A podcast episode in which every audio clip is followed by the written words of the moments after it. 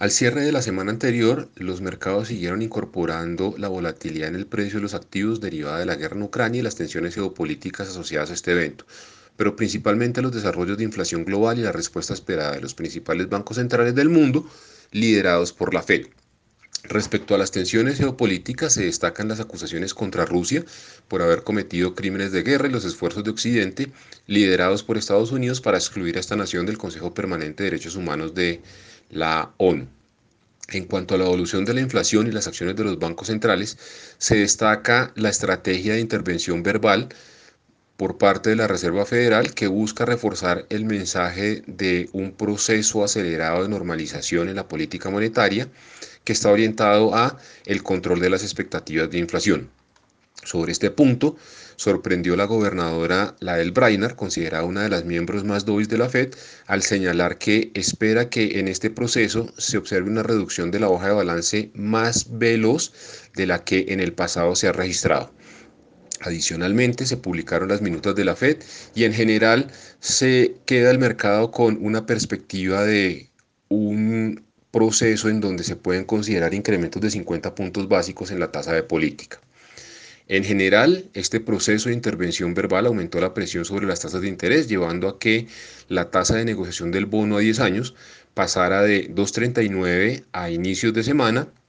a niveles cercanos al 2.70 al cierre de la misma, con un incremento en el debate sobre el significado de la inversión de la curva que se comentó la semana anterior.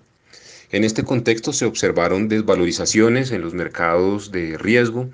El índice Standard Poor's de Estados Unidos cerró con una pérdida semanal de 1.3%, el Nikkei de Japón con un retroceso de 2.5 puntos porcentuales, MSCI de mercados emergentes de 3.4 y en general un avance de la cotización del, del dólar. Para esta semana, en materia de indicadores económicos se destaca la expectativa que genera la publicación del reporte de inflación de Estados Unidos correspondiente al mes de marzo. El mercado está esperando que la inflación anual avance hacia niveles del 8.5 desde el 7.9 observado el mes anterior.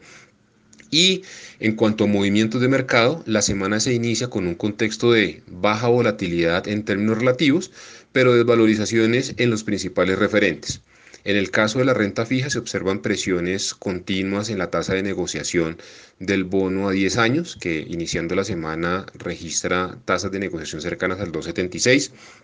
Hay un retroceso moderado en los principales índices de renta variable y una caída no despreciable en la cotización del crudo. el avance en la tasa de, negociación del bono a 10 años recoge encuestas de mercado en donde eh, se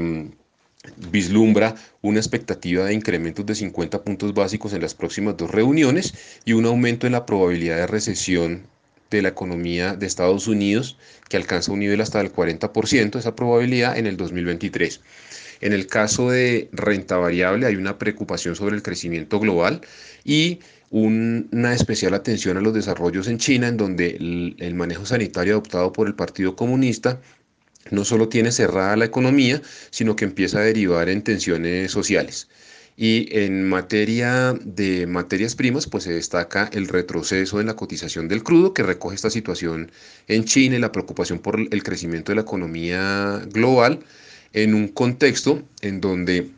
la evolución de la guerra en Ucrania le seguirá imprimiendo volatilidad a el grueso de las materias primas y la, y la postura de los bancos centrales pues alimenta la preocupación sobre el crecimiento global en los próximos trimestres.